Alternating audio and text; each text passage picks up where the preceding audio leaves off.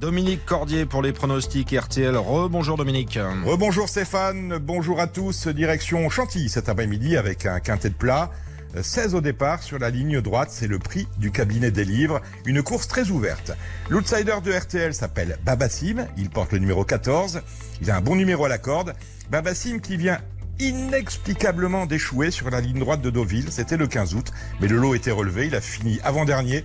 Mais attention, euh, dans les quintés, il a toujours, ou en tout cas souvent bien couru, notamment le 9 juillet dernier à Deauville déjà. Il retrouve une piste sur laquelle il a déjà bien fait. Il est capable, à mon sens, de se racheter totalement. C'est un bel outsider.